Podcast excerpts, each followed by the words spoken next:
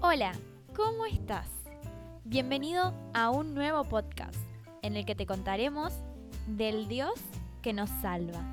Si quieres continuar escuchándonos, te invito a que actives las notificaciones para seguir recibiendo información de esta serie de reflexiones navideñas. Reflexionemos hoy acerca de esta nueva familia.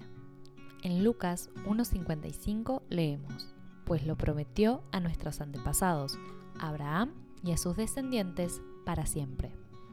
El Magnificat, es decir, el canto de María, muestra claramente que esta mujer consideraba lo que estaba ocurriendo como una realización de la antigua promesa hecha por Dios a Abraham.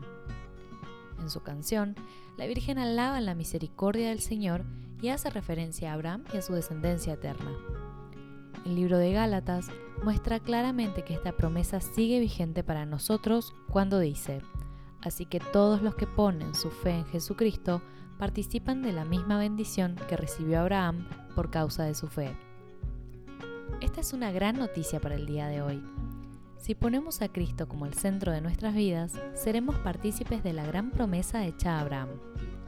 Y ahora, los que pertenecen a Cristo son verdaderos hijos de Abraham, son sus herederos, y la promesa de Dios a Abraham les pertenece a ustedes. Si ponemos a Cristo como el centro de nuestras vidas, seremos partícipes de la gran promesa hecha a Abraham.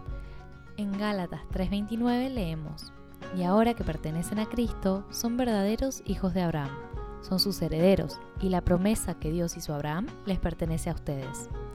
Cuando aceptamos a Cristo en nuestro corazón, pasamos a formar parte de la familia de Dios y nos transformamos en coherederos de su Hijo.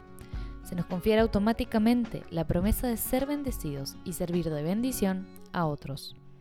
La nueva vida que Cristo ofrece te dará una familia muy amplia y feliz. Tu misión será la de contar las buenas nuevas de Jesucristo a todo aquel que aún no las haya escuchado. Hoy es un buen día para asimilar esta gran noticia y comenzar a formar parte de la familia de Dios.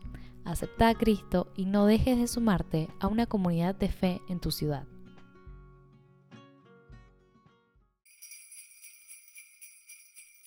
Si quieres recibir nuestro material escrito, no dudes en contactarnos a través de nuestras redes sociales. Puedes encontrarnos como El Arca Project